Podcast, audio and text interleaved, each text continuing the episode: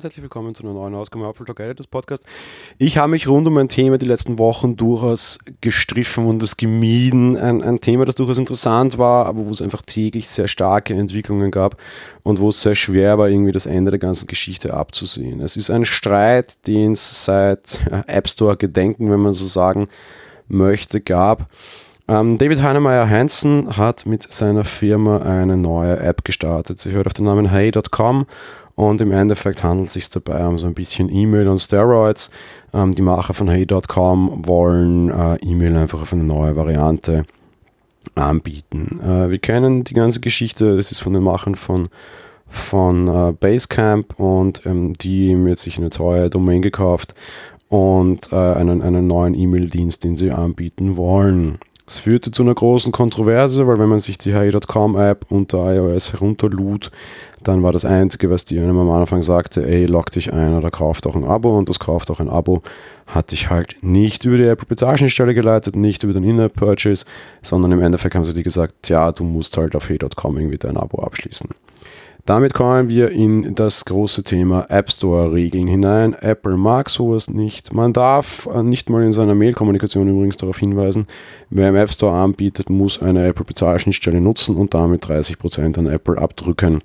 Selbst Werbeaktionen, auch wenn es nicht über die App ist, sondern über andere Kanäle geht, sind den Machern untersagt.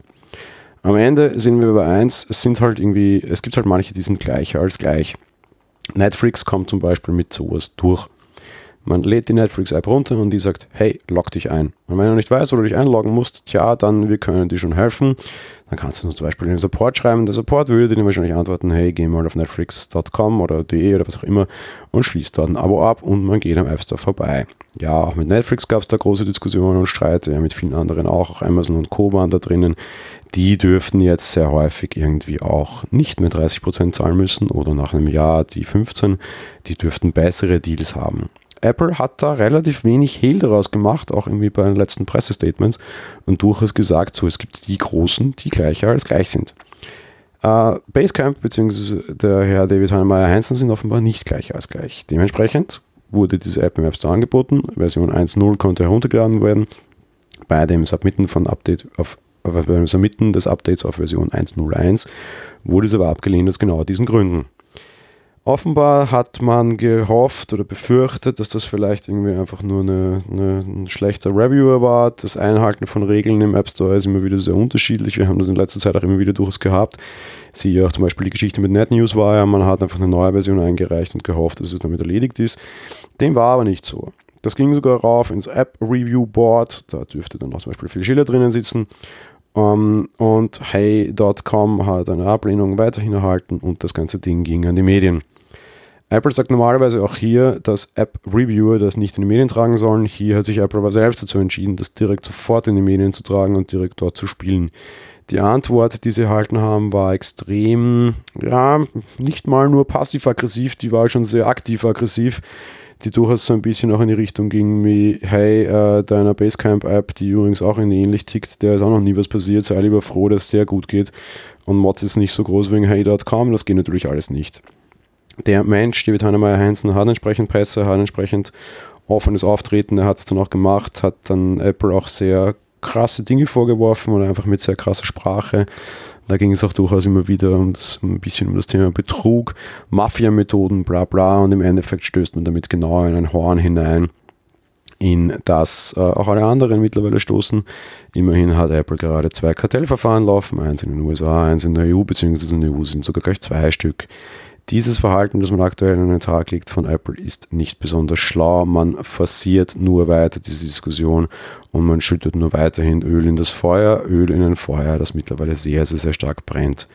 Man hat sich eine Lösung hier gefunden, das dann durchaus auch hinter den Kulissen wieder offenbar.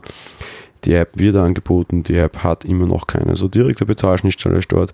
Am Ende war es vor allem eine Formulierungsfrage, aber trotz allem, ähm, die Zeiten haben sich geändert es ist nicht mehr so wie früher, dass einfach eine App im App Store angeboten wird, sondern mittlerweile werden einfach große Services angeboten, Services, die Apple auf jeden Fall auch nicht verlieren möchte. Ein iPhone ohne Amazon-Dienste, ohne ein Netflix und vielleicht am Ende ja auch ohne ein Hey.com wäre ein ziemlich trauriges iPhone. Man muss sich ein neues ausfinden, mit den Entwicklern finden und es wäre so schön gewesen, wenn man hier auch erste Schritte gesehen hätte. Das Ganze ging vor der WWDC Keynote los. Ich hätte gedacht, dass man im Rahmen der WWDC Keynote Dinge in diese Richtung hören wird. Hat man nicht. Was ist die Lösung jetzt? Tja, wir warten auf diese Kartellverfahren. Ich glaube, dort wird es durchaus rauschen und Apple verhält sich aktuell durchaus nicht schlau. Mir ist klar, dass ihnen das nahe setzt, mir ist klar, dass ihnen das alles nicht gefällt. Eben Apple ist momentan schon durchaus mehr als passiv-aggressiv, sondern in vielen diesen Dingen sehr aktiv-aggressiv. Wir werden sehen, wo es hingehen wird. Ich glaube allerdings, bei diesen Kartellverfahren werden sie durchaus einige Dinge verlieren, die ihnen lieb und teuer sind. Sie kommen den Entwicklern aktuell immer wieder so ein bisschen entgegen, aber immer ist eine Eskalation notwendig und teilweise sogar eine Eskalation über dieses App, App Store Review Board hinaus. Einfach ist das nicht. Ändern wird sich definitiv auch, da dann halt über rechtliche Dinge. Ich bin sehr gespannt. Der Fall Hey.com mag aktuell gelöst sein, aber auch da war wieder ein Entwickler mit großer Medienpräsenz notwendig. Den haben viele andere Entwickler, diese zwei Millionen Apps, die es App Store gibt, sicher nicht. Ich glaube, die iOS-Plattform lebt von der Vielzahl der Apps und auch von den vielen wirklich sehr tollen Apps. Viele sind davon auch Mist entsprechend gewürdigt. Auch ich als Entwickler fühle ich mich aktuell allerdings nicht. Ich bin gespannt, was die Kartellverfahren bringen werden. Wir werden da jetzt hoffentlich auch bald die ersten Ergebnisse sehen. Notwendig sind sie offensichtlich. Das zeigt sich allein an diesem Fall. Das war's mit der heutigen Folge. Wir hören uns dann morgen wieder. Bis dahin. Ciao.